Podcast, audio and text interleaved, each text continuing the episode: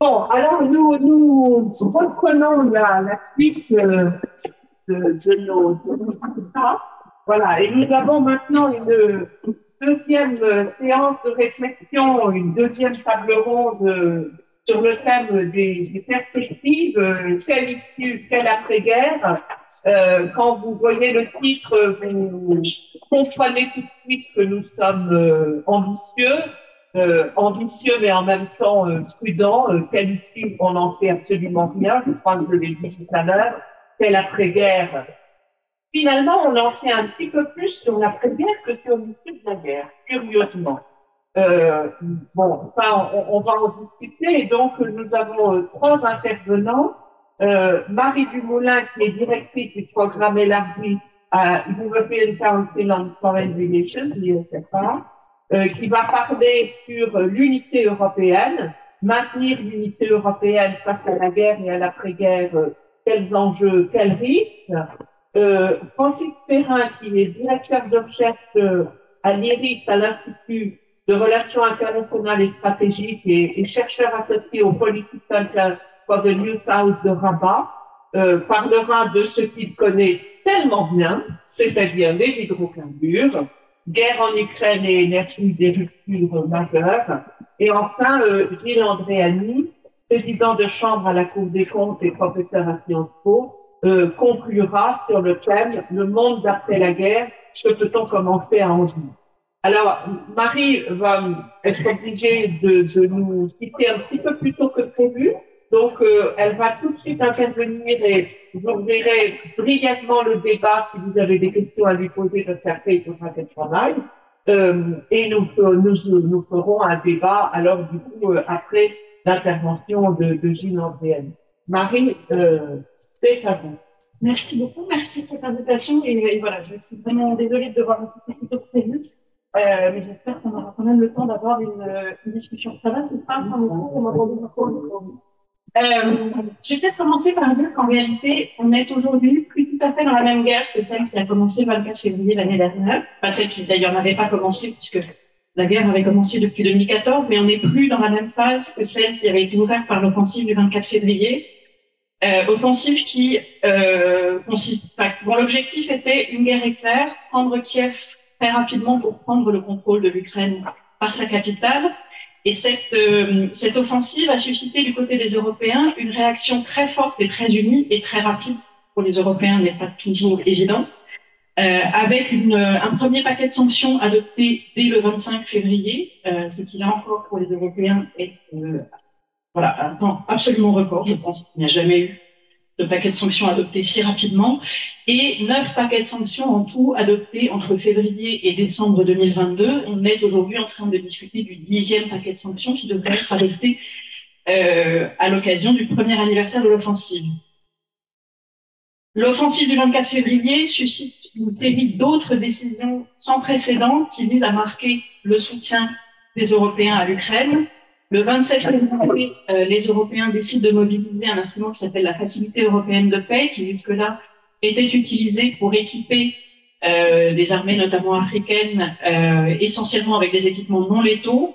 Le 27 février, on décide de mobiliser cet instrument pour l'Ukraine, qui est une première, mais surtout de l'utiliser aussi pour l'achat d'équipements létaux euh, avec, alors je reviens pas sur les chiffres parce qu'ils sont, sont, détaillés dans ma, dans ma contribution euh, à, à, regard sur l'Eurasie, euh, mais au total, on a dépassé les 50 milliards d'assistance européenne, à la fois militaire, euh, financière et humanitaire, euh, et avec euh, quelque chose qui ne s'était jamais fait auparavant dans l'histoire de l'Union européenne, l'achat d'équipements militaires fournis à un pays tiers. C'était, enfin, déjà l'achat d'équipements militaires pour les, les membres de l'Union européenne, ça ne se faisait pas, a fortiori pour les euh, c'est euh, totalement nouveau.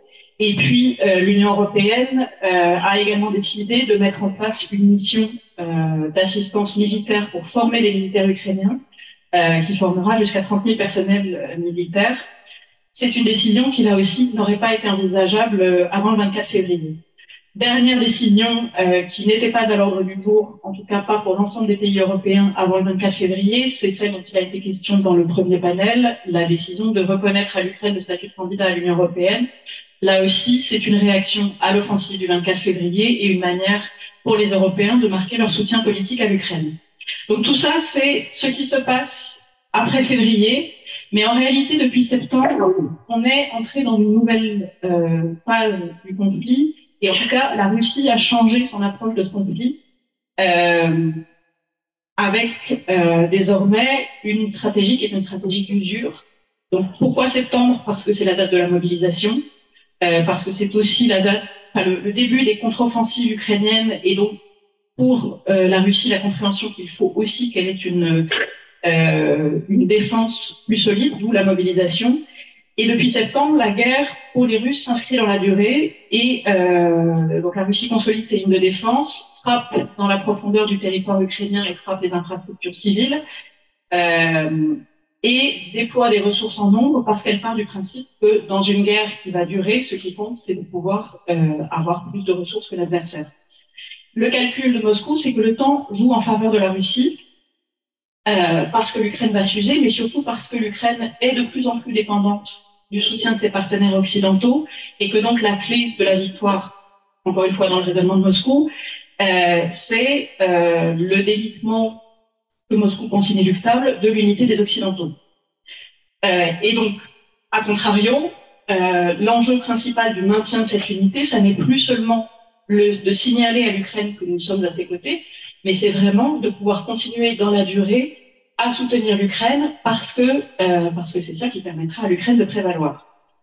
Or, et là j'en viens à ce qui va constituer euh, l'essentiel de ma présentation, euh, les facteurs de division sont extrêmement nombreux et plus cette guerre durera, plus ils seront nombreux.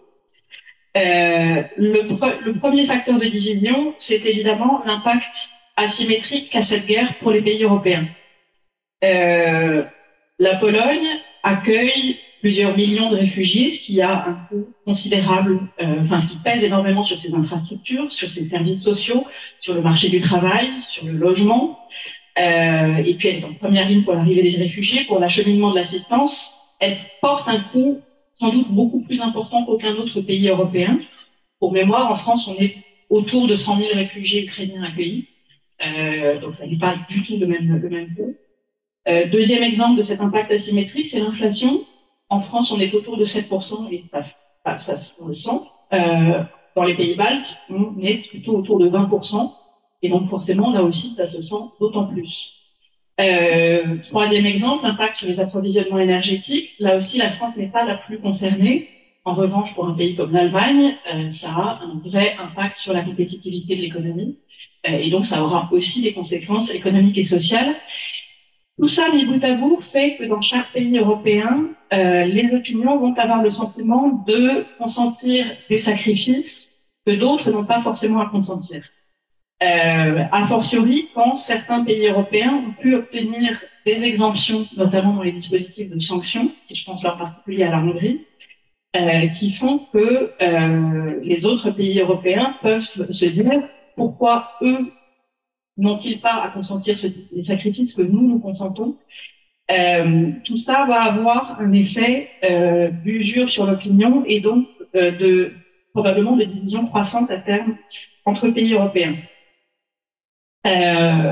J'ai mentionné le mot de sanction. Il y aura évidemment aussi un enjeu de gestion des sanctions dans la durée, à la fois les sanctions qui existent déjà, faire en sorte qu'elles soient effectivement appliquées, euh, mais aussi euh, gestion de des futurs paquets de sanctions. Est-ce qu'on continue à euh, pouvoir avoir régulièrement des paquets de sanctions qui sont adoptés pour continuer à marquer notre condamnation de la guerre russe ou est-ce qu'à un moment on arrive aux limites de ce qu'on est en mesure d'adopter? Et à ce moment-là comment est-ce qu'on fait pour continuer à avoir un discours qui porte auprès des opinions et auprès de l'opinion ukrainienne euh, sans avoir les décisions qui vont avec. Deuxième élément de, de division, ce sont les différences de perception euh, des risques d'escalade dans le conflit et la manière de gérer ces risques. Euh, alors, cette, ces perceptions différentes, elles sont évidemment liées à des différences euh, dans les expériences historiques dans chaque pays vis-à-vis -vis de la Russie, euh, dans le, à des différences aussi de culture stratégique euh, qui font que euh, en Pologne, la perception de risque d'escalade est peut-être plus forte euh, et en même temps la tentation de dire finalement s'il y a escalade, il faudra y répondre que dans un pays comme l'Allemagne, où, euh, alors là aussi, il y a une perception très forte des risques d'escalade, euh, mais une tentation de, de, retrait beaucoup plus forte parce que, bah, du fait de l'Allemagne pendant la guerre froide, euh, la perspective d'une guerre nucléaire est sans doute quelque chose qui marque beaucoup plus les esprits en Allemagne euh, qu'ailleurs.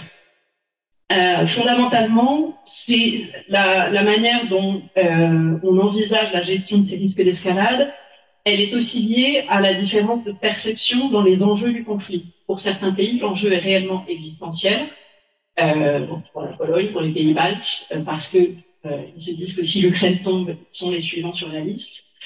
Euh, pour d'autres, ce qui est en jeu, ce sont des principes fondamentaux qui euh, ont encadré l'ordre international depuis 1945 et encore plus depuis 1991. Je pense que c'est la perception que la France a dans ce conflit pour les autorités françaises, le conflit est beaucoup moins, le soutien qu'on apporte à l'Ukraine est beaucoup est lié d'une part euh, à notre soutien à l'Ukraine en tant que tel, mais aussi aux conséquences qu'aurait une défaite ukrainienne et une victoire russe euh, sur l'ordre international, avec un État membre du Conseil de sécurité, membre permanent du Conseil de sécurité et doté de l'arme nucléaire euh, qui lance une agression armée contre son voisin, et qui peut en retirer des gains territoriaux, ça, ça aurait une valeur de précédent, je disais tout à l'heure, qu'on ne souhaite évidemment pas reconnaître. Euh, et puis, il y a aussi parmi les pays européens d'autres qui considèrent qu'une fois que cette guerre sera finie, finalement, on pourra revenir au type de relation qu'on avait avec la Russie avant le 24 février 2022 et que tout ça n'est qu'une parenthèse qu'il faudra à un moment refermer. Plus généralement, euh, je crois aussi que les différences de perception des pays européens sont liées euh, à des, des différences qu'ils avaient aussi auparavant euh, dans leur perception de la Russie, du voisinage oriental, et donc des différences dans la manière dont ils envisagent euh, l'avenir de la relation avec la Russie, l'avenir de la relation avec l'Ukraine et euh, l'avenir de la sécurité européenne. Euh, alors, première discussion difficile et qui risque de diviser les, les Européens, c'est la discussion sur l'avenir de la relation avec la Russie. C'était sans doute l'un des sujets les plus clivants euh, parmi tous les sujets de politique étrangère avant le 24 février. Quelle relation avec la Russie? Ce sera une discussion très difficile, même s'il y a beaucoup plus de consensus aujourd'hui sur la nature de cette relation. Euh, la manière d'envisager l'avenir de la relation avec la Russie. Euh, alors, c'est une discussion qui aujourd'hui n'a pas lieu euh, parce que on ne sait pas ce que sera la Russie d'après-guerre euh, et on, on, commence à voir se dessiner un clivage entre euh, certains pays qui considèrent qu'un changement de régime en Russie sera la condition de la fin de la guerre, d'autres qui euh, estiment que euh, la Russie dans ses frontières actuelles est vouée à rester impériale et que donc modérer le caractère impérial et agressif de la Russie passera par un démantèlement de, la Russie dans ses frontières actuelles. Et là, c'est évidemment une version très maximaliste. Et puis, comme je le disais, d'autres pays, la Hongrie, mais sans doute aussi euh, l'Autriche et un certain nombre d'autres, qui considèrent qu'on pourra éventuellement un jour revenir au type de relation euh, qui existait avec la Russie euh, avant la guerre, et enfin, euh, un groupe de pays qui euh, considèrent que, quelle que soit l'issue de cette guerre, il faudra trouver des moyens de cohabiter avec une Russie potentiellement fragilisée, euh, potentiellement aussi plus agressive qu'elle ne l'est aujourd'hui, et que donc ça, ça implique de réfléchir euh, à la manière dont on gère ce, pays. Or, c'est de la vision qu'on a de l'avenir de la relation avec la Russie que doit dépendre la politique qu'on a aujourd'hui vis-à-vis de ce pays vis-à-vis de ce pays en tant qu'État, mais aussi vis-à-vis des Russes en Russie et euh, au sein de l'Union européenne. Et là aussi, cette discussion, euh, quand elle a lieu, n'est pas simple. Deuxième élément de, de clivage, c'est la difficulté euh, à penser l'Ukraine d'après-guerre. Ça, Anna en a parlé dans le, dans le premier panel, euh, mais ça a aussi des implications politiques. Euh, on ne sait pas à quoi ressemblera l'Ukraine après-guerre. On ne sait pas quel sera l'impact démographique de la guerre. On ne sait pas si et quand les réfugiés viendront. On ne sait pas si et quand la reconstruction pourra commencer. L'Ukraine a le statut de candidat à l'Union européenne, ça donne quelque part une feuille de route aux Européens, ça donne une perspective et un espoir à l'Ukraine, euh, mais ça pose aussi un très grand nombre de questions, à la fois sur le calendrier de cette adhésion, sur ce qui sera nécessaire de faire pour que l'Ukraine puisse intégrer l'Union européenne, et puis ça pose des questions pour le fonctionnement de l'Union européenne elle-même. Et des questions qui, là aussi, pourraient être des questions très clivantes, dans la mesure où intégrer un pays de 40 millions d'habitants, avec euh, les structures économiques qui sont celles de l'Ukraine, avec les besoins en termes de reconstruction qui seront ceux de l'Ukraine, ça aura un impact sur le fonctionnement de l'Union européenne et ça aura un coût. Euh, autre question, euh, la place de l'Ukraine dans la sécurité européenne. Une Ukraine victorieuse aura probablement une des armées, sinon l'armée la plus puissante du continent européen. Donc on entend aujourd'hui des voix qui disent cette armée, il faudra l'intégrer à l'OTAN parce que ce sera un gain de sécurité pour l'OTAN. On a à l'opposé un certain nombre de pays qui disent la question de l'adhésion de l'Ukraine à l'OTAN ne se pose dans aucun scénario réaliste de développement du conflit. Et on a un débat qui n'a pas lieu et qui, de mon point de vue, devrait avoir lieu sur comment est-ce qu'on fait pour donner euh, des assurances à l'Ukraine sur sa sécurité après la guerre. Pourquoi avoir ce débat aujourd'hui? Parce que c'est ce type d'assurance qui permettra à l'Ukraine d'envisager un jour des négociations, sans se dire que euh, le résultat de ces négociations serait remis en cause par une nouvelle agression russe euh, appel après la signature ou quelques années plus tard. C'est aussi ce type d'assurance qui permettra aux réfugiés de revenir sans se dire qu'ils auront à repartir parce que euh, une nouvelle guerre euh, est toujours possible. Et c'est aussi ce type d'assurance qui permettra aux investisseurs de revenir pour, pour reconstruire le pays. Euh, et pour l'instant, ce, ce débat n'existe pas et je pense que le jour où il commencera, il risque là aussi d'être très clivant pour les Européens. Plus largement, euh, sur les questions de sécurité, je crois qu'il y a un débat qui sera compliqué euh, entre ceux qui conçoivent la sécurité européenne comme devant se construire désormais contre la Russie, avec des Européens qui devront se prémunir euh, l'agression future de la Russie, et d'autres euh, qui se disent euh, la Russie restera là, il faut qu'on trouve un moyen euh, de l'intégrer à une forme d'architecture de sécurité européenne future. Euh, et plus généralement, je crois qu'on a aussi du mal encore à penser euh, la sécurité européenne autrement comme elle a existé jusqu'au 24 février, donc avec des organisations, des institutions, des traités et à se dire que peut-être on n'aura pas tout ça. Et si on n'a pas tout ça, on peut aussi davantage se diviser euh, que, euh, que lorsqu'il y a des, mécanismes pour encadrer notre unité. Euh, je finis rapidement parce que j'ai déjà parlé beaucoup. Euh, je pense que dans les dans les clivages que l'on commence à voir affleurer et qui, de mon point de vue, risquent de si on ne travaille pas un petit peu euh, de s'intensifier, il y a aussi tout un héritage des défiances passées euh, et notamment de nombreuses années de débats difficiles sur la Russie et sur le voisinage oriental, mais aussi plus généralement euh, le poids de, de, des défiances liées au fonctionnement de l'Union européenne lui-même, à la perception que certains pays pouvaient avoir qu'il y avait euh, un fonctionnement à deux vitesses au sein de l'Union européenne, avec des grands États, notamment la France et l'Allemagne, euh, qui avaient un poids prédominant euh, sur la prise de décision et des petits États qu'on écoutait quand on voulait bien. Et donc on sent aussi dans la manière dont euh, un certain nombre euh, d'États membres, notamment euh, en Europe orientale et notamment les pays baltes, donc dans la manière dont ils essayent de, de, structurer le débat autour de cette guerre et de structurer la politique de l'Union européenne, il y a aussi une forme de je dirais pas de revanche, mais en tout cas de volonté de s'affirmer davantage comme des acteurs qui comptent au sein de l'Union européenne. Dernier élément, euh, ces, facteurs de division, c'est vraiment ce qui est présent au sein de l'Union européenne et du fait de l'action euh, ou de la non-action des Européens eux-mêmes.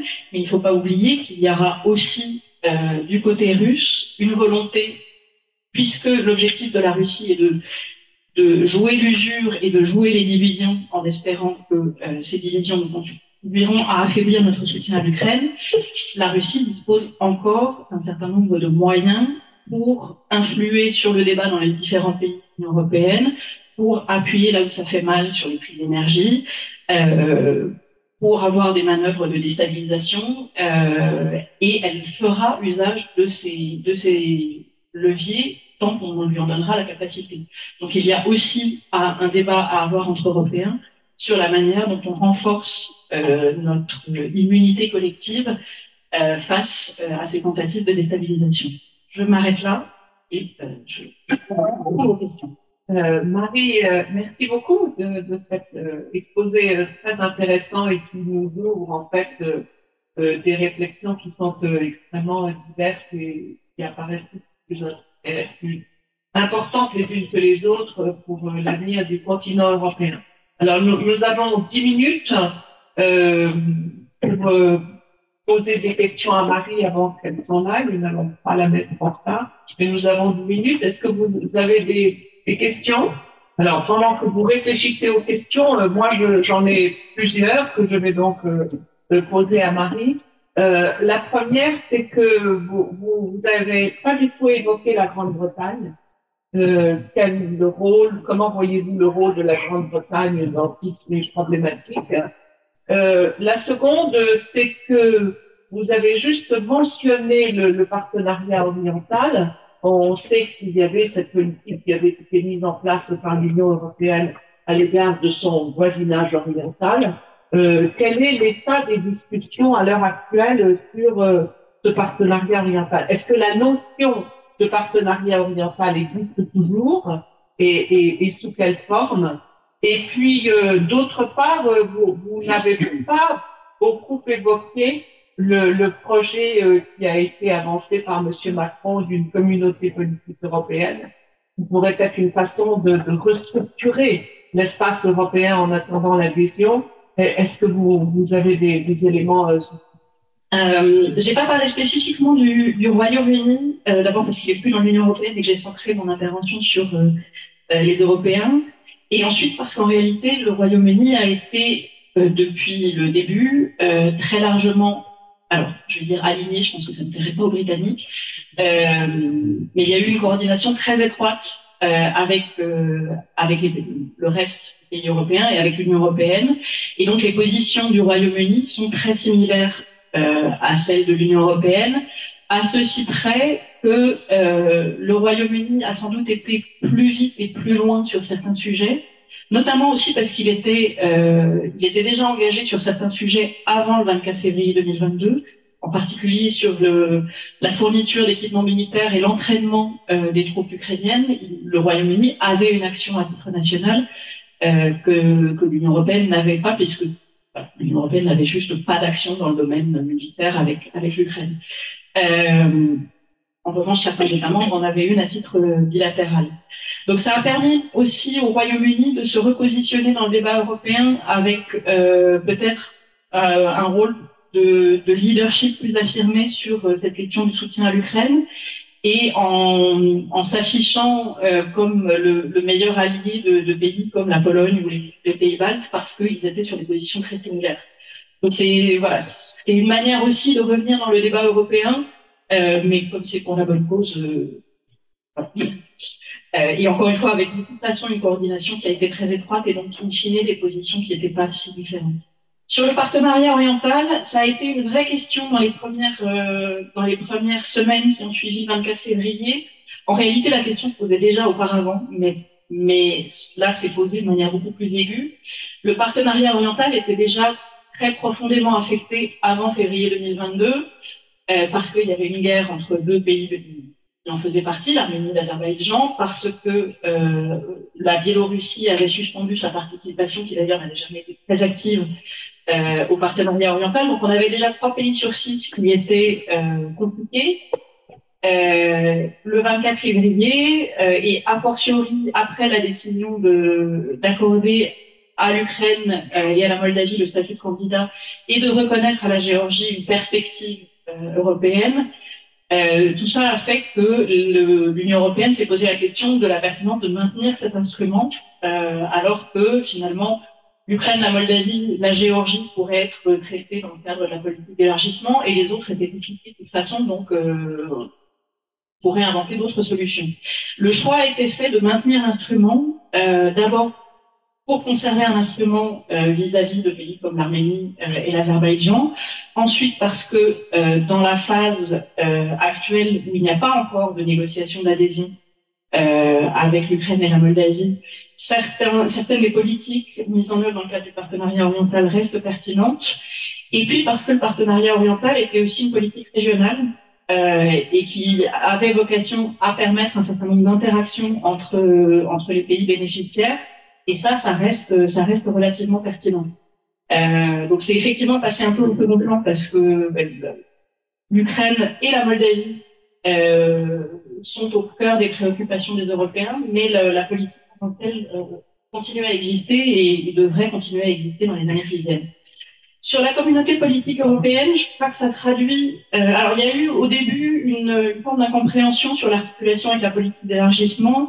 Un certain nombre de pays de la région qui, ont craint que ce soit une voie de garage euh, pour qu'on finisse par leur dire que bon bah ça fait 30 ans que vous êtes en procédure d'élargissement, mais vous avez la CPE, donc vous devriez être euh, satisfait.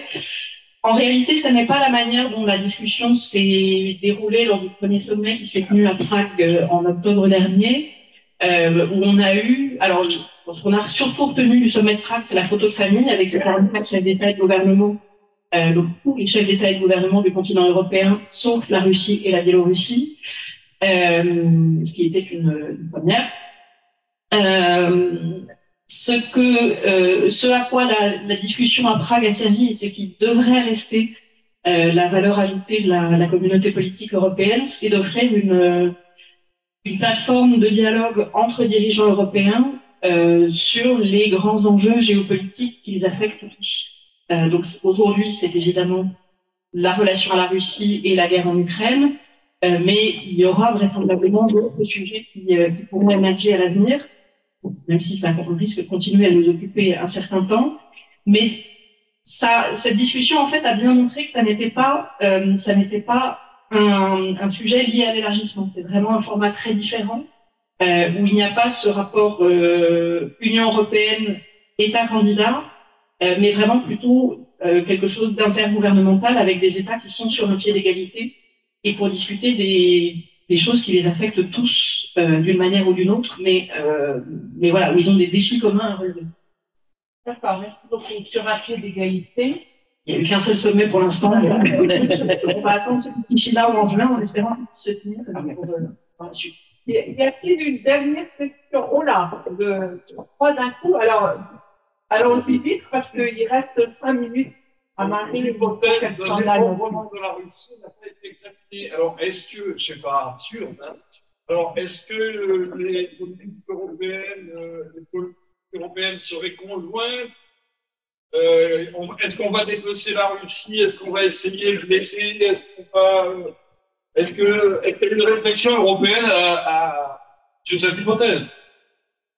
Euh, Plusieurs questions à euh, Anna je vais, être, je vais être brève. On a souvent la représentation d'une Russie qui ne perçoit pas l'Union européenne comme son interlocuteur principal, on va dire, ou comme un interlocuteur légitime, notamment dans le contexte de cette guerre et de là. Est-ce que cette représentation correspond, à ton sens, à, à l'analyse qu'on peut faire de la situation? Est-ce que c'est problématique pour l'Union européenne? Bonjour, vous avez parlé de la nécessité de renforcer notre immunité collective face aux tentatives de déstabilisation de la Russie. Euh, qu'est-ce que, quels moyens voyez-vous que les Européens pourraient mettre en œuvre? Euh, Pas minutes pour répondre. Je vais peut-être commencer par la perception de l'Union européenne par la Russie. Depuis, euh, depuis la fin de la guerre froide, la Russie considère que euh, le seul interlocuteur de son niveau, c'est les États-Unis. Ça s'est accru au cours des dernières années, avec et en, particulier depuis les élargissements à l'est de, de l'Union européenne, avec la perception par la Russie de l'Union européenne. D'abord, ils n'ont jamais compris comment ça fonctionnait. Donc il y a toujours eu un investissement prioritaire sur les relations bilatérales avec certains États membres qui lui semblaient plus favorables euh, que d'autres. Euh, et donc toujours eu aussi un, petit jeu de division entre Européens. Euh, et ensuite, au fil des années, la Russie en était venue, en particulier, en fait, c'est surtout depuis 2014 et, et les sanctions suite à l'annexion de la Crimée, que la Russie en était venue à percevoir l'Union européenne comme une marionnette des États-Unis. Euh, ou euh, la cour des États-Unis, mais le, seul État qui compte, euh, celui d'abord auquel on peut parler parce que c'est notre niveau, et ensuite, celui qui fait les décisions, c'est les États-Unis. Alors évidemment, de notre point de vue, ça n'est pas pertinent. On sait les débats qu'on a entre Européens et on sait les débats aussi qu'on a avec les États-Unis. Et alors, c'est vrai qu'en français, on ne pas de s'entendre dire qu'on est, on suit les États-Unis dans notre politique étrangère. C'est problématique euh, à plus d'un titre euh, parce que ça nous donne très peu de très peu de capacité d'influence sur la sur la manière dont la Russie perçoit les enjeux du conflit aujourd'hui. Euh, ça nous donne pas une place naturelle dans une future euh, dans un futur règlement, euh, alors que nous sommes très directement concernés par euh, par l'issue de ce conflit. Euh, mais en fait, on pourrait dire la même chose sur la manière dont la Russie perçoit l'Ukraine aujourd'hui. la Russie ne perçoit plus l'Ukraine, enfin, ne perçoit pas l'Ukraine comme un État qui devrait exister tout court, et il ne perçoit certainement pas l'Ukraine comme un État souverain euh, et donc, dans, s'il doit y avoir un jour un règlement négocié, l'un des enjeux sera aussi que l'Ukraine soit réellement à la table de négociation et que la Russie perçoive l'Ukraine comme un acteur de cette négociation. Si c'est le cas, euh, on pourra espérer qu'il y ait aussi euh, des Européens à la table pour participer à la discussion. alors, le scénario d'un effondrement de la Russie, moi, c'est un scénario auquel je ne crois pas. Euh, parce que je crois que la Russie a une existence euh, historique et qu'il y a un sentiment national euh, en Russie. Comme le décrivait Anna pour l'Ukraine, en fait, n'est pas n'est pas lié uniquement à l'ethnicité. il y a aussi des identités ethniques locales, etc. Mais mais il y a quand même le sentiment d'appartenir à un, État qui s'appelle la Russie. de toute façon, même si ce scénario existait, je ne crois pas qu'on aurait en tant qu'Européens les moyens d'influer dessus. Euh, et je ne crois pas non plus que ce serait dans notre intérêt, ni au regard des conséquences qu'il aurait pour notre sécurité, euh, ni au regard de ce que ça enverrait comme message à la Russie aujourd'hui. Si on affichait comme objectif un effondrement de la Russie, on donnerait aux Russes une vraie raison de se battre. Euh, or, je pense que dans la guerre d'usure que les Russes sont en train d'établir, euh, L'une des choses sur lesquelles on peut miser, c'est quand même la grande absurdité de cette guerre et le fait qu'un jour, peut-être, les Russes réaliseront qu'ils sont en train de se battre. Pas très bien pourquoi. Euh, les moyens de renforcer notre immunité collective, ben, c'est d'abord identifier, euh, diagnostiquer quelles sont nos faiblesses. Donc, on sait que l'énergie était une faiblesse, on est en train d'y travailler. On sait que l'information peut être une faiblesse euh, et qu'il faut y travailler. On sait que la Russie dispose de réseaux d'influence dans un certain nombre de pays européens. Il faut au moins être capable de les cartographier. Euh, on sait qu'il y a un certain nombre de moyens financiers dont la Russie dispose encore dans les pays européens, que là aussi il faudrait être capable de cartographier et euh, neutraliser en quelque sorte. Euh, mais voilà, il y a toute une série de choses et d'instruments sur lesquels la Russie peut encore miser pour euh, déstabiliser. Et si on n'est pas capable au moins de les identifier, voire d'avoir une politique cohérente et une solidarité européenne sur ces sujets, je pense aussi à un autre, à d'autres éléments que la Russie a pu manipuler depuis le, début de cette guerre ou avant. Euh, il y a eu l'action sur les prix des produits alimentaires, qui a été une, des armes déployées par la Russie. Je pense qu'à un moment, la Russie euh, voudra de nouveau recourir à l'instrument migratoire. Ça, ça fait certainement partie euh, des objectifs des frappes qu'il y a sur le territoire ukrainien, susciter une nouvelle vague de réfugiés ukrainiens en se disant que euh, ça pourrait être euh, l'élément qui ferait basculer un certain nombre de pays plus affectés que d'autres. Euh, mais si, jamais la nouvelle vague migratoire vient de la Turquie ou de, la Syrie ou d'ailleurs, voilà, ça leur ira très bien aussi. Donc il faut aussi qu'on soit capable de renforcer la solidarité européenne sur ces questions parce que c'est ça qui permettra de ne pas avoir un pays qui flanche et, et, une unité européenne qui serait amoindrie parce que euh, parce qu'il y aurait des pays qui seraient plus touchés que d'autres. Euh, Marie, merci beaucoup. Là maintenant, il faut mettre un, un point final parce qu'il faut que vous y alliez pour pas être en retard. Un, un, très très grand merci à vous et, et, à très bientôt. Alors maintenant, on, on va se tourner vers une autre problématique euh, la problématique euh, énergétique, c'est-à-dire la problématique euh, économique. Et euh, qui est un, une problématique qui est essentielle non seulement d'un point de vue économique, mais aussi parce que l'énergie faisait partie des principaux liens qui unissaient l'Europe à la Russie. Euh, il y avait une, une intéressante, je crois qu'on peut parler au passé, mais bon, euh, euh, Francis Perrin va nous le dire, une interdépendance dans ce domaine-là euh, qui était très forte et qui alimentait l'idée euh, dont on a euh, beaucoup parlé, qui a été euh, très répandue en Europe, mais aussi aux États-Unis, du fait que le commerce et, donc les échanges énergétiques pouvaient être une, une arme de paix. ce qu'on voit aujourd'hui, c'est que cela n'a pas été le cas. Francis? Merci beaucoup, Anne. Bonjour à tout le monde. Euh, comme euh, nous sommes le 14 février, Saint-Valentin, Anne a certainement pensé qu'en parlant d'hydrocarbures, je pourrais amener un souffle de poésie bienvenue hein, sur, cette, sur cette salle, à l'issue d'un colloque sur un sujet qui être prévu au Anne. Donc, je vais essayer de satisfaire la demande implicite d'Anne, et merci euh, de ton invitation. Alors, deux mots dans deux, deux phases dans la présentation. Premièrement, la guerre en Ukraine est une rupture. Deuxièmement, énergie et fiasco Alors, la guerre en Ukraine est une rupture. Je vais prendre une définition qui est très simple, qui ne nécessite pas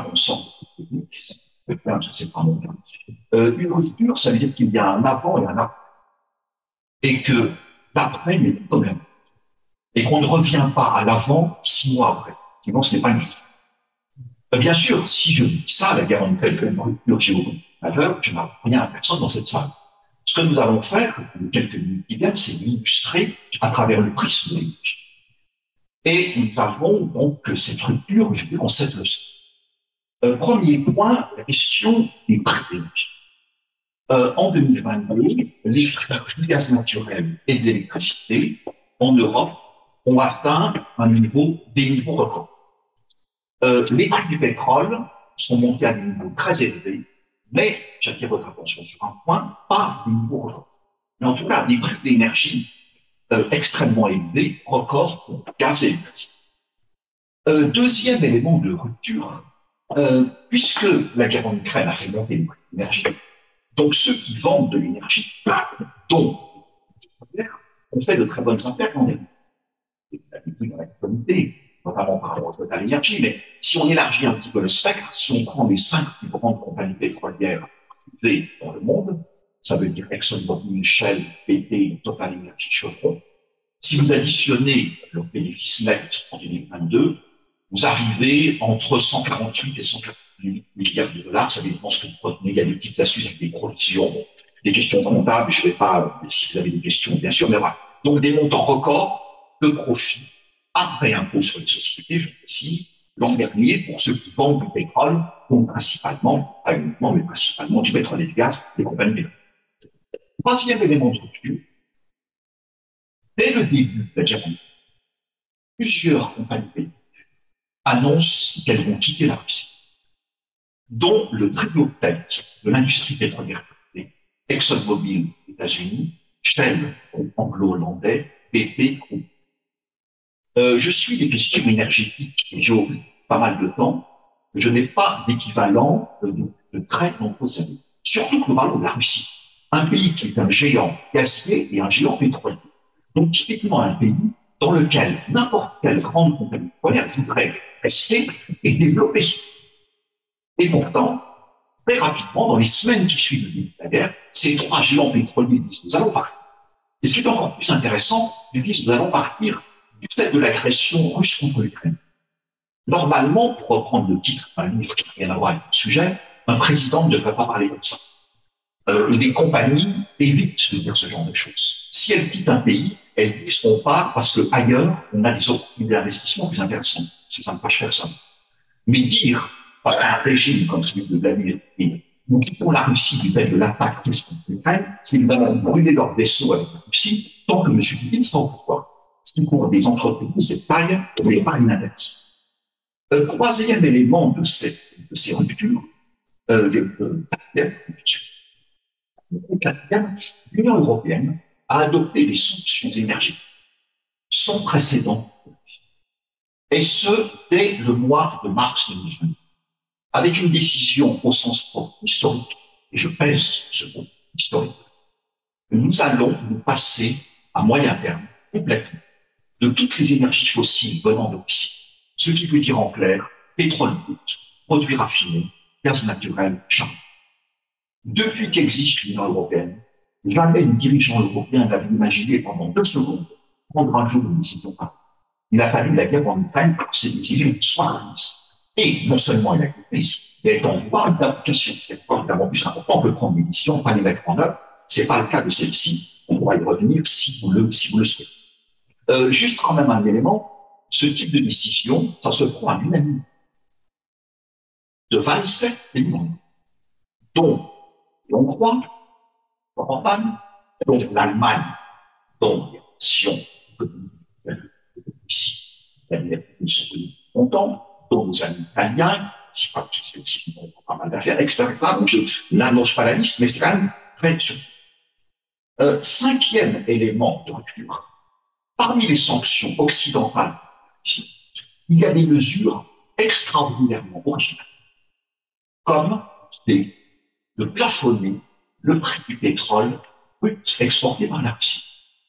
Deuxième idée originale, l'idée de plafonner les prix des produits raffinés exportés par la Russie. Je ne sais pas si vous avez en tête, chercher, je pense que vous chercherez longtemps, à trouver un exemple dans lequel une coalition de pays occidentaux euh, a cherché à plafonner le prix d'une matière première, en l'occurrence le pétrole, exporté par un pays. C'est pas la même chose que de plafonner les prix du pétrole dans le monde. C'est punir un pays en plafonnant le prix du pétrole qu'il exporte. Moi, je ne connais pas d'équivalent, pas seulement il y a quelques mois, quelques années, mais dans une dizaine d'années. La guerre, en, la guerre en Ukraine l'a encore. Sixième élément, l'utilisation massive des stocks stratégiques. Alors, des stocks stratégiques, ça veut dire quoi? Ça veut dire que l'industrie pétrolière ne peut pas toucher à ces stocks par un baril sans le feu vert d'un État ou d'un pays.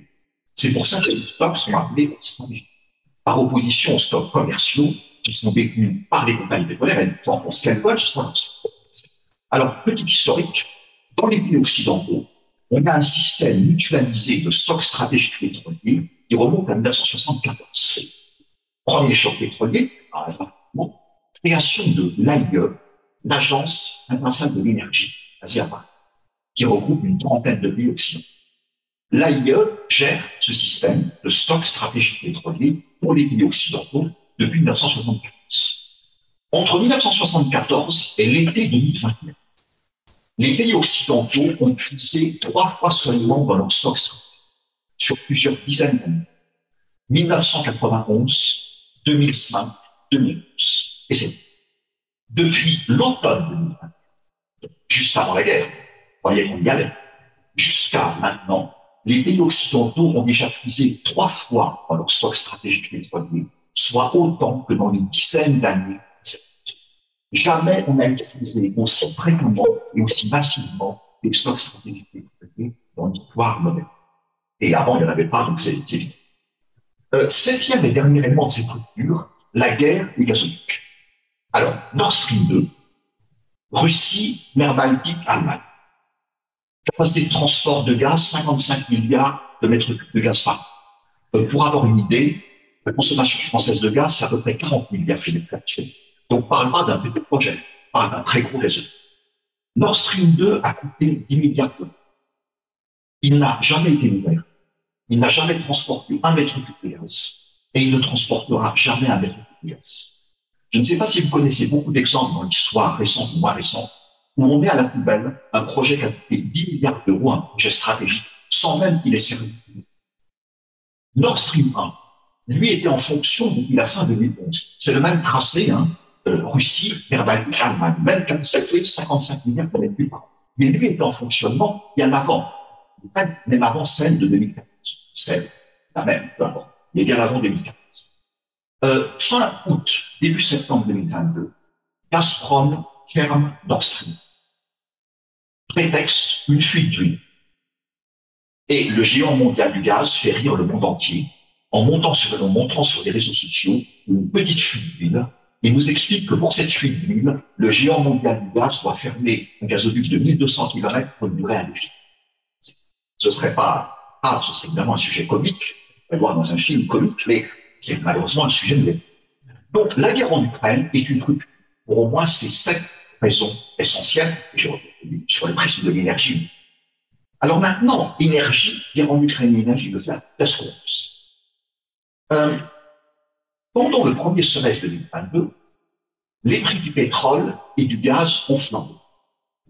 Donc, à Moscou, c'est les sanctions européennes, les sanctions occidentales, vont faire que je vais exporter moins de pétrole et de gaz. Mais si le prix du baril augmente, si le prix du cube de gaz augmente, c'est pas grave. Ce qui est important pour un pays exportateur, ce n'est pas le volume exporté, c'est la valeur. Et une valeur, c'est un volume multiplié par un. Et donc, on a entendu, avec une certaine complaisance, un nombre de médias, y compris sur la place de Paris, les sanctions, ça ne sert à rien puisque les prix augmentent et donc ça rapporte plus d'argent à la Russie. Chance. À partir d'août 2022, les prix du pétrole chutent, les prix du gaz naturel chutent. Aujourd'hui, aujourd'hui, ça aujourd'hui, les prix du gaz en Europe sont largement inférieurs à ce qu'ils étaient juste avant la guerre en Ukraine Les prix du pétrole, cotés à Londres, le pétrole prenne de l'Amérique du Nord, l'Europe, est à peu près au même niveau que ce qu'il était juste avant la Or, toute une partie de la stratégie russe visait à faire monter le plus possible les prix de l'énergie pour se rattraper sur les prix en perdant des volumes.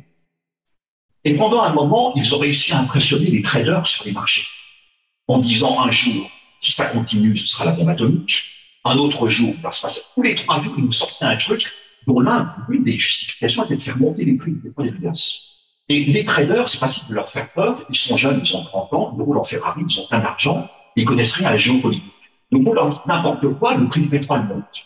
Sauf que, à force de leur dire des choses qui ne s'arrêtent jamais, au bout d'un moment, ils se sont dit quand même, les Russes commencent à blaguer, c'est du bluff. Donc maintenant, les dirigeants russes peuvent dire tout ce qu'ils veulent, les prix du pétrole baissent, les prix du gaz baissent. Gros problème pour nos amis Kremlin. Deuxième élément, échec russe pour empêcher l'adoption de sanctions occidentales, notamment énergétiques. Quel était leur pari? Les Européens, à 27, jamais réussi à s'y mettre d'accord se passer complètement des énergies fossiles venant de Russie. Ils n'y arriveront jamais à avoir l'unanimité.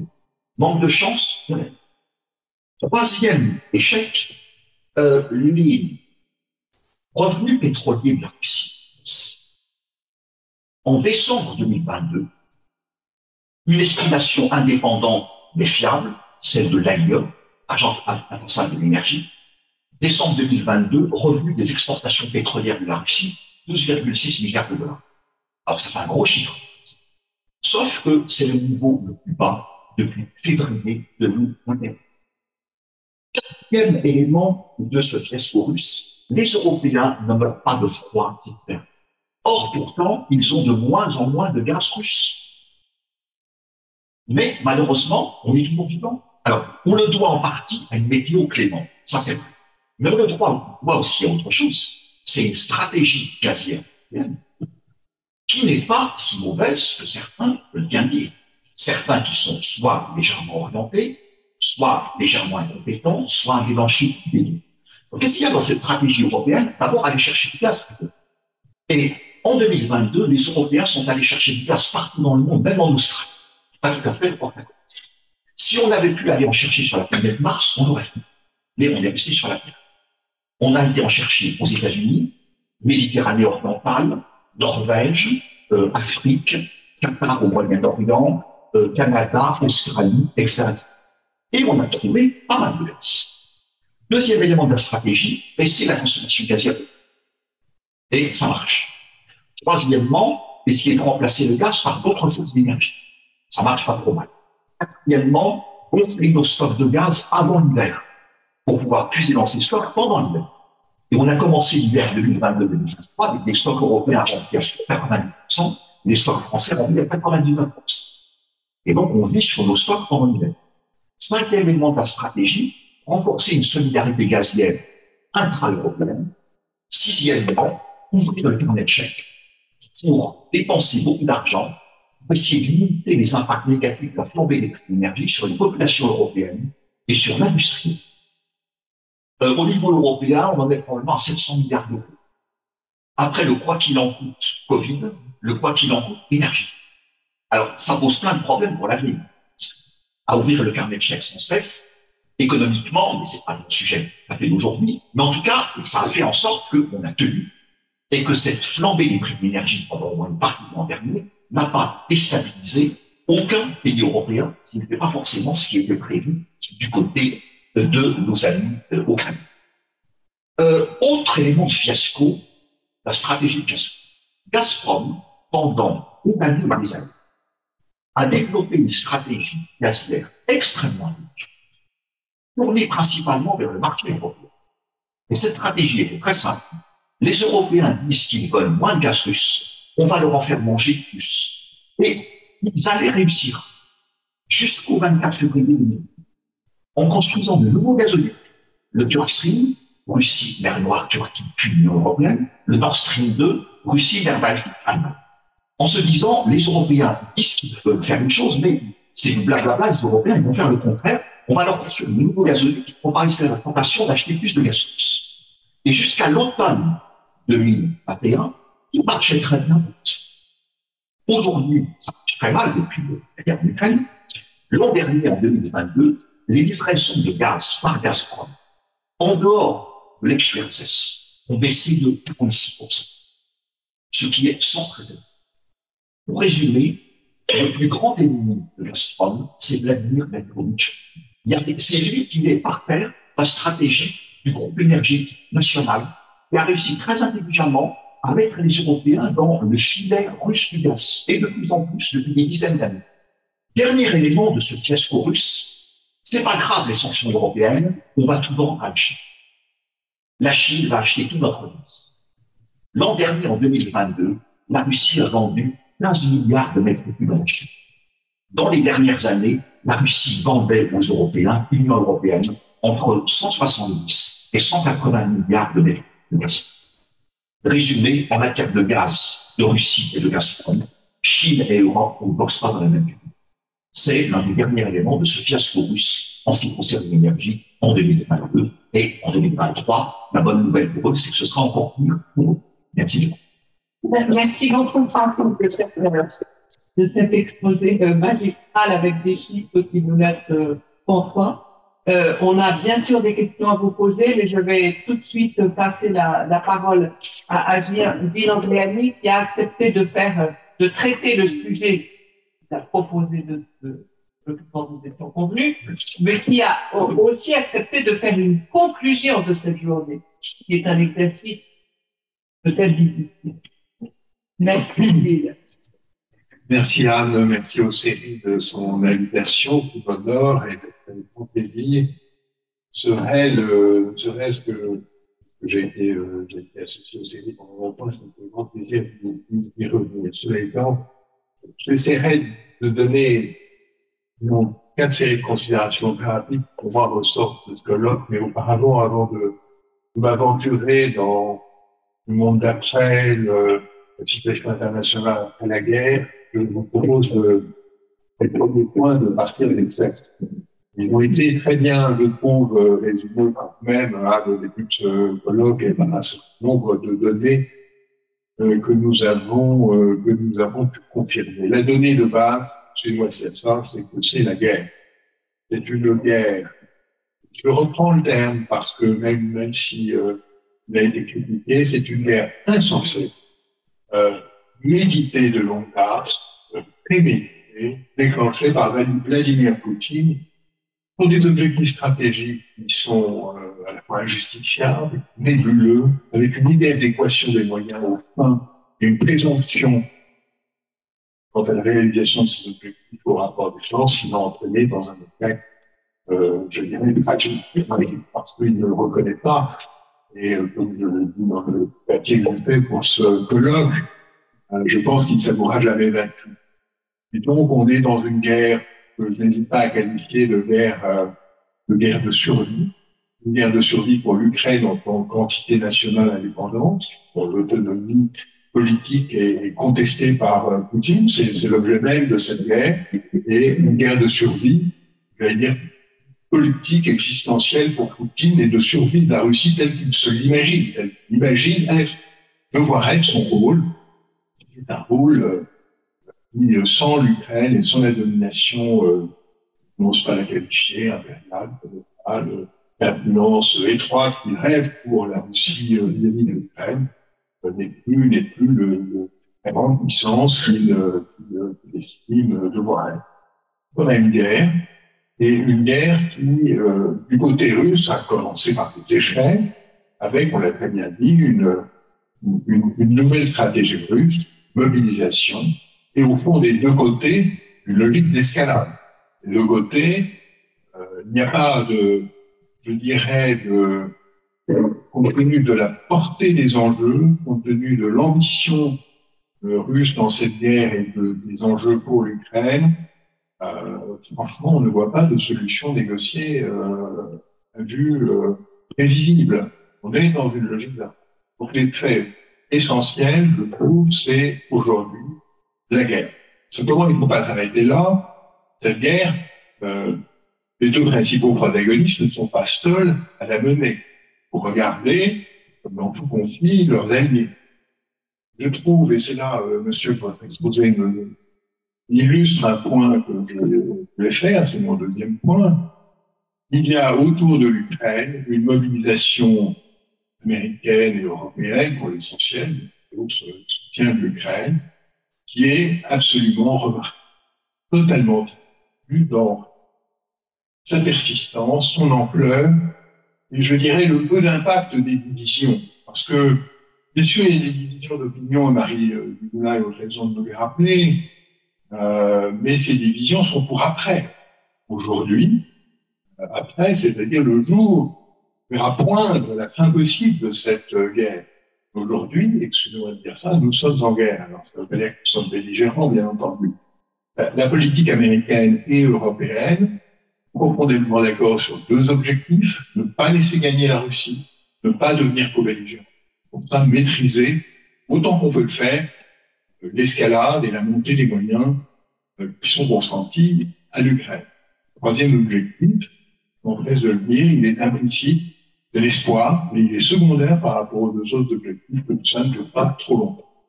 Et je trouve que le dosage des efforts européens est hein, le degré d'unité qui a pu être maintenu autour de cette stratégie éprouvante, car très coûteuse pour les économies européennes, pour euh, disons, en, en coût budgétaire, euh, le soutien à l'Ukraine, coût de l'accueil des réfugiés, on l'a rappelé, euh, ces stratégies, euh, je dirais, m'a paru, me paraît toujours remarquablement conçues, posées, pas aventuristes, euh, limitant les, dirais, les risques d'enchaînement fatal la Russie, et maintenant, euh, maintenant un degré d'unité tout à fait remarquable.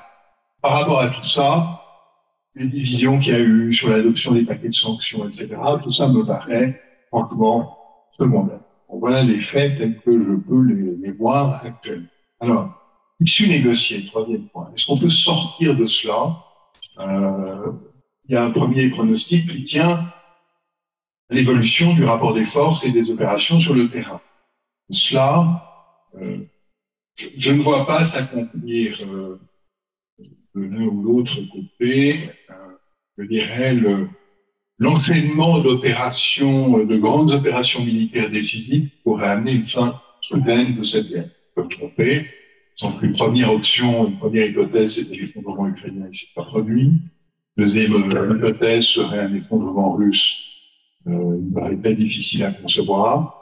Donc, euh, il me semble que seule issue négociée, envisageable, serait au bout d'un certain nombre de mois, voire d'années de guerre, une forme d'épuisement, peut-être d'épuisement des munitions, ça s'est produit en septembre 14, ça pourrait se reproduire à nouveau, euh, une sorte de, je dirais, d'impasse stratégique, menant à une solution euh, provisoire, un cessez-le-feu, ça on peut l'imaginer, d'autant qu'on a vu la stratégie russe, qui est une stratégie de changement de régime à Kiev et de subjugation de l'Ukraine, de transformer en l'automne en une stratégie de, de, de, de, conquête territoriale consistant par euh, les annexions prononcées euh, par Poutine, à dire ben, Ah, on se, on on se disait, euh, du Donbass et des quatre euh, régions euh, annexées, annexées à ce moment-là par, par la Russie.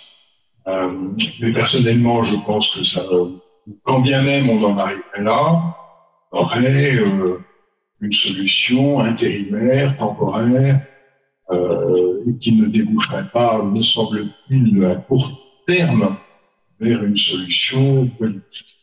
C'est pourquoi les, discussions sur euh, la nouvelle architecture de sécurité, comment on réintégrera la Russie dans un ordre de sécurité euh, une fois la guerre terminée, euh, me paraissent, mais je suis trop pessimiste, euh, au moins prématurées et de toute façon, oui, sans objet identifiable, parce que c'est une expression que j'ai retenue du premier des exposés qu'on a entendu, euh, et c'est une expression très juste, vous devez la citer euh, littéralement, on est submergé parce qu'on ne sait pas. On est submergé euh, par euh, l'inconnu que sera euh, la Russie qui émergera de la guerre, l'Ukraine qui émergera de la guerre, l'attitude des opinions occidentales et européennes vis-à-vis de la Russie fouteuse de guerre. Et à mon avis, le, le l'idée d'une atténuation de la, je dirais, de la mobilisation d'opinion et du soutien à l'Ukraine ne me paraît pas, euh, me paraît pas une, hypothèse la plus probable. On est enfermé dans cette affaire pour très longtemps. C'est une conclusion euh, pessimiste qui néanmoins débouche sur, euh, c'est mon quatrième point, deux, trois considérations sur, euh, à défaut d'un ordre qui émergerait de cette épreuve de force, c'est trop difficile à dire aujourd'hui. Quelques considérations sur, au fond, euh, gagne qui perd, euh, quel, quel, genre d'équilibre politique, stratégique euh, va sortir de tout cela. Alors, je l'ai dit dans mon papier, je le dis en deux mots très rapidement, ça confirme ce que vous avez dit, monsieur. Un grand perdant, c'est la Russie. Je crois qu'on a beau c'est un peu obscène de dire ça quand on voit la, la, la, les souffrances de l'Ukraine, le seul pays sur lequel ça va la, misère de la guerre directement. Mais, mais, mais le recul moral, euh, politique, euh, économique, le recul de stature internationale que va souffrir la Russie euh, au terme de ce conflit est, à mon avis, abyssal. L'idée de reconstruire une relation, euh, on va voir la Russie qui sortira de tout ça, mais c'est extrêmement difficile à faire. Moi, je, le hasard d'hypothèse d'une sorte d'enfermement dans le, ressentiment, la détestation de l'Occident, la haine de soi et, peut-être une transformation euh, de ce grand pays en une espèce de rock state, comme disent les Américains, qui n'a plus à monnayer que sa euh, capacité de nuisance. C'est pas tout à fait impossible, une espèce de Republika Srpska à l'échelle continentale, si je peux résumer. Euh, deuxièmement, euh, l'Ukraine, bien sûr, pays martyrisé, qui euh, certes a aujourd'hui l'assurance d'une identité ou d'une promesse d'identité européenne. Comment on transforme euh, ce pays avec son histoire, ses racines, sa cohabitation séculaire avec la Russie, les proximités linguistiques et civilisationnelle avec elle, une existence nationale qui se renforce en ce moment. Un pays occidental, membre de l'Union européenne, ça procède un peu de la chimère en même temps. Euh, et donc le chemin très long euh, qui reste à accomplir à l'Ukraine pour être euh, reconstruite physiquement, réhabilitée, trouver une véritable place cette promesse qui est évidemment compréhensible dans le contexte actuel, je dirais sans objet immédiat euh, identifiable, cette promesse européenne, ben, ça, ça laisse devant nous euh, une inconnue considérable et ça fait hélas de l'Ukraine pour euh, euh, très longtemps, quand bien même l'issue de la guerre lui serait favorable, un certain vainqueur moral et peut-être politique, mais aussi un pays qui va encore avoir beaucoup de points à faire pour socialiser et trouver sa, voie nationale et sa place, sa place en Europe. Euh, dernier point, l'Europe, vous avez dit Anne, émerger une nouvelle Europe.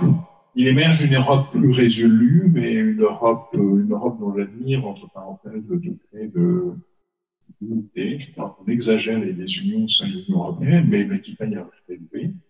Crois pas que ce sera exactement une nouvelle Europe. C'est une Europe qui euh, va devoir réfléchir au fur et à mesure que s'approche de l'issue de cette affaire, ce que seront le, les contours de ces relations avec la Russie, avec l'Ukraine, mais peu d'inconnus. À partir du moment où ça pourra se transformer en projet politique, on n'en est pas du tout là en vérité. Cette promesse d'adhésion est un symbole de soutien, elle n'est pas un processus politique euh, euh, je dirais, euh, substantielle. Elle ne peut pas le devenir avant, avant longtemps.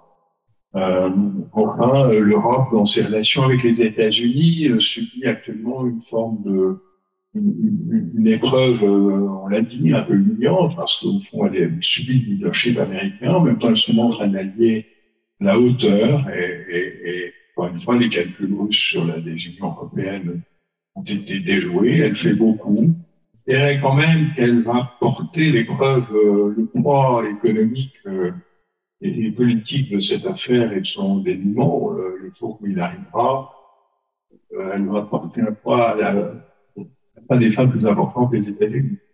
Pour deux raisons. D'abord, l'affaire ukrainienne est une affaire tragique, mais vue des États-Unis, c'est un théâtre secondaire de la grande compétition mondiale qui s'ouvre tous les auront de la Chine. Donc, ce sera principalement déléguer cette affaire aux Européens et de s'en occuper aussi peu que possible une fois que la partie proprement militaire de cette affaire sera derrière nous.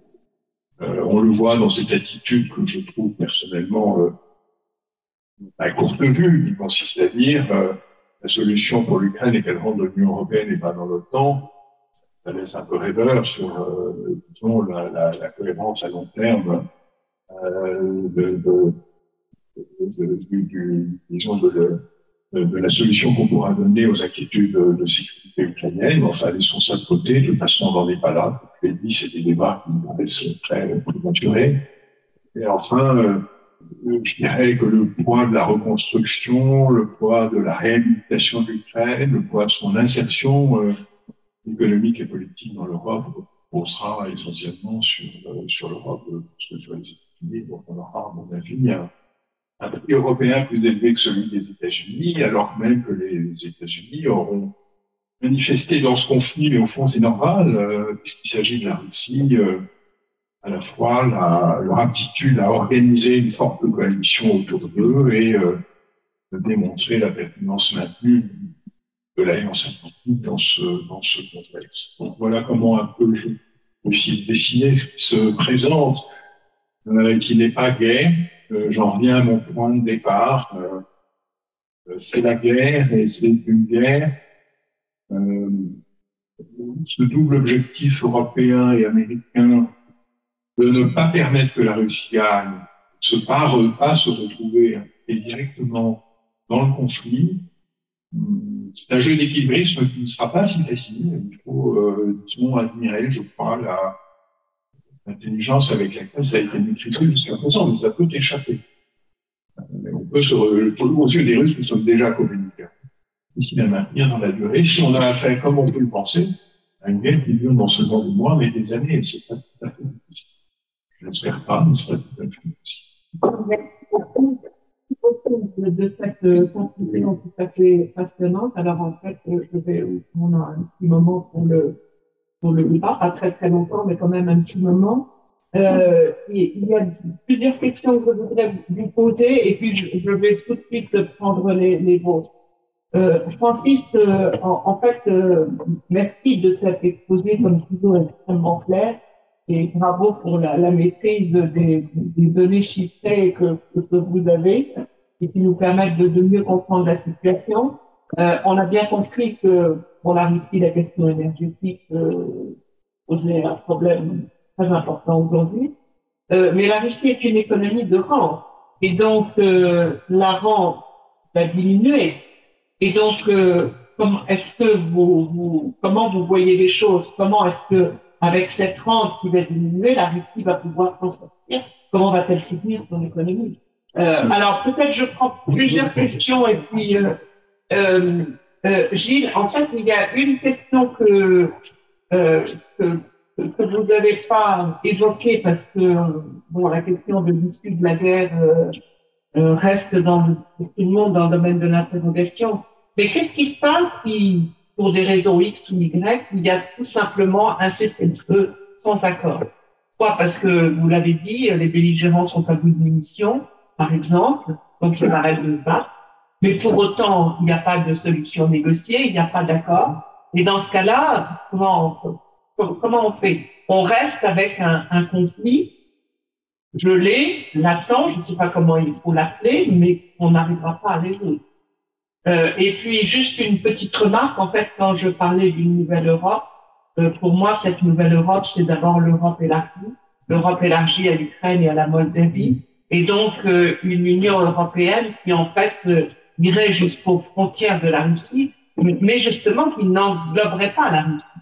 Et donc ça, c'est quelque chose, c'est une idée qui est complètement nouvelle et qui transforme les équilibres entre l'espace européen et l'espace euh, post-soviétique. Alors, avant de vous donner la parole, euh, je vais prendre deux questions. Monsieur, oui? Oui, euh, une simple question. Euh, si on considère que la, la guerre continue, que va-t-on faire de la Russie au sein du Conseil de sécurité des Nations Unies? Ou plus largement, est-ce que les systèmes issus euh, de la Seconde Guerre mondiale peuvent encore perdurer avec un État qui bloque le, le fonctionnement du Conseil de sécurité? Euh, merci. Et puis, il y avait, bon. Bonsoir. J'ai une question pour euh, Monsieur Perrin, euh, qui a mentionné le, la sortie du territoire russe du tribunal de, de l'énergie au de la guerre. Je voulais savoir si vous avez un avis ou un commentaire à émettre sur la sortie éventuelle du Total. Voilà. Merci. Euh, merci beaucoup. Qu'est-ce qui veut, Francis, vous, vous commentez ou on change l'ordre Bon, alors, Francis. Euh, donc, la question posée par Anne sur la, la rente. Alors, la rente, quand on parle par exemple de rente pétrolière, hein, semble célèbre, c'est tout simplement une différence entre un prix et un coût. Donc, c'est une marge. Euh, évidemment, pour un pays très dépendant par rapport aux exportations d'énergie, cette rente, son évolution, euh, du fait de la guerre en Ukraine, qui a été la Russie se trouve placée face à deux problèmes importants entre pétrolière et gaz. D'une part, du fait des sanctions occidentales, les volumes qu'elle va exporter vers ces pays a déjà commencé à chuter en 2023. Et d'autre part, les prix du pétrole et du gaz ne sont plus orientés à la hausse, comme ils l'ont été en gros, en hausse, sur le premier semestre 2022. Donc ça, vous avez moins de volume et vous avez des prix moins élevés. Donc évidemment, ça fait par définition moins de rente. Euh, la Russie, comme vous le savez bien dans cette salle, est un pays qui exporte surtout des matières premières. C'est pas un pays qui exporte des produits bien haute valeur ajoutée. C'est en fait un commerce extérieur de pays en développement euh, qui exporte des matières premières et importe justement des biens industriels, des biens haute valeur ajoutée. Et parmi ces matières premières, la plus importante, c'est le pétrole, la deuxième, c'est le gaz naturel. Ils sont frappés de plein fouet par les conséquences de la la stratégie russe va évidemment consister à essayer de réorienter les flux énergétiques.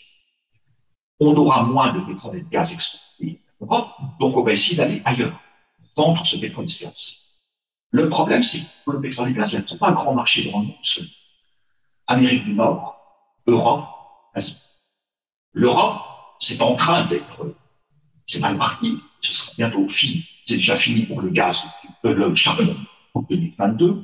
Pour le pétrole, ça se termine entre décembre 2022 et février 2023. Et pour le gaz, dans les années qui viennent, avec une forte baisse déjà en 2020. Le marché nord-américain, c'est pas la peine de. Il y a trois pays en Amérique du Nord, Canada, États-Unis, Mexique, qui sont tous les trois des pays pétroliers et gaziers. Donc deux pays occidentaux qui sanctionnent la Russie. Donc évidemment, le gaz russe et le pétrole russe, ils ne vont pas aller à Nord, c'est pas la peine. Ils n'en ont pas besoin et ils sanctionnent la Russie, à part le Mexique, enfin, il ne reste que le marché asiatique. Donc, évidemment, principalement l'Asie, non OCDE, ce qui est principalement Chine. Mais, si vous mettez à la place de ces pays-là, de la guerre en Ukraine, aussi, c'est domaine, leur rapport de force dans leur négociation énergétique avec la Russie est un rapport de force qui leur est beaucoup plus favorable depuis la guerre. C'est parce qu'ils savent parfaitement que la Russie n'a plus beaucoup de choix pour exporter ses produits. Et donc, vous pensez bien qu'à Pékin, on se frotte les mains en attendant les négociations, exemple, gazières prochaines pour de nouveaux contrats avec la Russie. La Russie devra passer sous les forges codines des Chinois, et ces forges codines, comme vous le savez, sont assez, euh. Donc, c'est d'ailleurs l'un des éléments que les États-Unis évoquent, euh, l'histoire de, plafonnement des prix du pétrole. On dit aux Américains, mais plafonner les prix, mais vont continuer à exporter du pétrole. Réponse de Washington. Alors, notre but n'est pas d'empêcher la Russie d'exporter du pétrole. Notre but, c'est de faire en sorte que chaque baril exporté par la Russie nous rapporte moins d'argent. C'est ça le but. Et du fait de ce plafond, les pays qui continuent à importer du pétrole et du gaz russe pourront s'en servir pour aussi ah, bon, votre pétrole, votre gaz, ça sent un peu de sous. Hein. Donc je veux bien, parce que je suis gentil, je vous aime bien continuer à en acheter, mais il faudra vraiment faire des conditions comme ça encore plus intéressantes que d'habitude. Donc encore plus de rabais. Et que ces rabais, qui se tirent une balle dans le pied ou dans les deux pieds, c'est la Russie. C'est l'industrie pétrolière et gazière russe. Euh, donc pas beaucoup de solutions euh, bonnes des intérêts de, Moscou pétrole et gaz. Euh, votre question sur Total Energy, euh, alors effectivement, à ce jour, Total Energy n'a pas annoncé nous quittons la Russie, comme d'autres géants pétroliers occidentaux. La stratégie de Total Energy consiste à dire, en Russie, on réduit la voilure, on arrête certains projets, mais on ne part pas maintenant. Pour l'instant, on reste. La question, c'est que signifie les deux mots pour l'instant Combien de mots Et ça, personne ne le sait, peut-être même pas le PDG de Total Energy. Mais pour l'instant, on reste et on se concentre sur un projet gazier, Yamal LNG, un grand projet, 27 milliards de dollars d'investissement, de production et d'exportation de gaz naturel. Raisonnement de Total Energy, on en pense ce qu'on veut, mais il faut l'entendre, ils ne sont pas idiots. Euh, si vous me demandez par exemple, je vais vendre mes actifs en Russie, je ne pourrais les vendre qu'à des Russes je ne pourrais pas faire monter la concurrence. C'est parfait. Des actifs stratégiques, donc ils ne pourront les vendre qu'à des compagnies pétrolières et gazières qui vont donc l'acheter pour une budget de pas, puisqu'il n'y aura pas de concurrence. Donc, dit le PDG de Total Energy, est-ce que vous voulez, les Européens ou les Français, que je vende des actifs stratégiques à des oligarques russes On peut en penser ce qu'on veut, on peut dire argument très intéressé, mais on va quand même l'entendre. Deuxième élément d'argumentation de Total Energy, je garde un projet gazier en Russie me permet d'exporter des naturels défiés vers l'Asie et vers l'Europe. Est-ce que vous voulez que je n'exporte plus de gaz russe vers l'Europe? Question posée à l'Élysée et à Bercy. Il y a plusieurs mois, quand le PDG de Total avait été convoqué à Bercy et à l'Élysée. Sans quand même, qu'est-ce que vous faites en Russie Il euh, passe semaines à la sortie, le PDG ne pas il sort devant une foule de journalistes. On lui demande qu'est-ce que ça, comment ça s'est passé? Est-ce qu'on vous a remonté les bretelles? Réponse de M. Pouyanné en une phrase. Je pense que le gouvernement français comprend notre position. Il monte dans sa voiture et il parle. Sur le plan général, on dira ce qu'on veut, mais voilà. La position, pour l'instant, Total Energy est différente. En même temps, les dirigeants de Total Energy savent très bien qu'ils ne pourront pas, nous ne pourrons pas rester longtemps. Nous restons pour l'instant. Alors que les autres disent, nous parlons. Mais nous restons pour l'instant. Nous ne resterons pas toujours en Russie. C'est clair. La question, c'est combien? Merci beaucoup. Trois, trois questions. C'est un cessez-le-feu sans accord. Euh, oui, c'est une des issues politiques de cette affaire. Et sans accord durable, l'analogie qui me vient à l'esprit, c'est le, le Cachemire. Une sorte de situation euh, façon Cachemire. Euh, Pakistan aux portes, euh, je dirais, aux portes de l'Union européenne euh, pendant, pendant très longtemps. C'est une possibilité. Euh, c'est une possibilité qui évidemment est une possibilité euh, réduisante pour l'Union européenne, euh, réduisante pour personne, ni pour la Russie, ni pour l'Ukraine, ni pour l'Union européenne. Mais c'est pas la moins improbable. Enfin, disons, c'est pas la moins improbable. Euh, quand on réfléchit par contraste à tout ce qu'il faudrait qu'il y ait un vrai accord mais discerné dans les premières semaines de la guerre. Un accord semblait pouvoir euh, s'esquisser autour de, euh, disons, une mainmise euh, politique assez euh, large de la Russie sur le Donbass, un accord pour pas être d'accord euh, sur la Crimée, donc un genre de statu quo sur la Crimée, et un engagement de l'Ukraine de ne pas rejoindre l'OTAN, quelque chose comme ça. Enfin, il y avait quand même. Au début du conflit. Dans les toutes premières semaines. Oui. Et, mais tout ça est, Tout ça est derrière nous. La logique de guerre a pris le dessus. les souffrances sont là. Comment peut Poutine peut-il revenir euh, avec, je ne sais pas, 100, 150 000 morts et dire, ben voilà, je reviens avec la Donbass et la Crimée, il va pas, de quoi aura-t-il Et du côté ukrainien, ben, on voit que les, les espoirs, les, énergies se, tournent maintenant vers des idées réalistes ou non, je, enfin, je, tendance à croire que non, mais euh, de récupération intégrale euh, du Donbass et de. Donc, comment, où est l'accord, où est l'accord pour l'instant, c'est très très difficile à très difficile à concevoir. Bon, je pense que c'est une hypothèse euh, désastreuse euh, pas du tout euh, pas du tout inconcevable. Une UE qui va jusqu'au pour répondre à votre deuxième question, qui va jusqu'aux frontières de la Russie et, et incorpore l'Ukraine. Alors, en faudrait-il qu'il y ait une paix, une véritable paix. Euh, fois, je pense qu'entre le geste de solidarité qui consiste à dire vous êtes l'un des nôtres, vous êtes un présent membre de l'Union européenne et, et la, la, je dirais la, la définition d'une stratégie euh, européenne euh, vis-à-vis de l'Ukraine euh, qui permette d'associer ce pays à l'Union européenne, de l'aider à se construire, etc. Il y a encore un monde, et ce monde, c'est guerre, donc ça va pas beaucoup de temps avant qu'on puisse ce, que, ce que ce serait.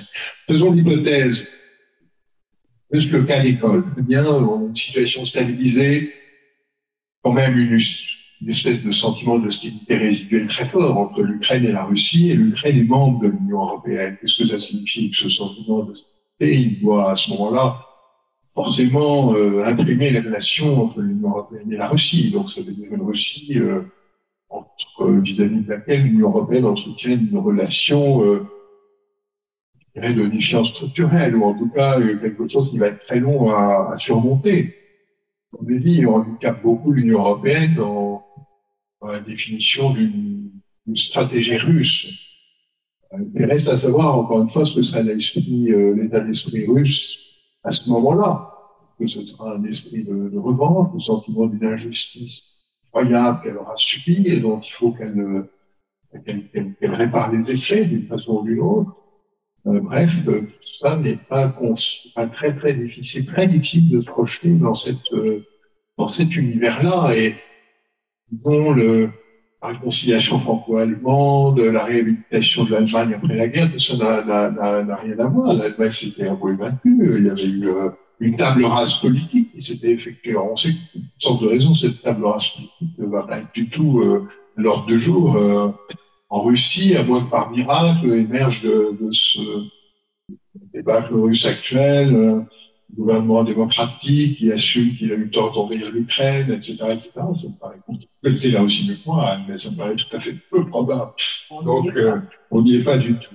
Euh, sur la dernière question, euh, mon Dieu, pendant la guerre froide, il y a eu 40 ans où le Conseil de sécurité des Nations Unies a été bloqué par l'hostilité entre l'Est et l'Ouest et de trouver d'autres façons de travailler, d'autres canaux de négociation. Euh, euh, c'est pas très grave, si vous voulez. De fait, euh, le Conseil de sécurité, il a vraiment bien fonctionné dans les dix ans qui ont suivi la guerre froide, il y avait un degré, je dirais, de consensus international euh, très élevé. Euh, depuis, depuis, il fonctionne quand même nettement moins bien.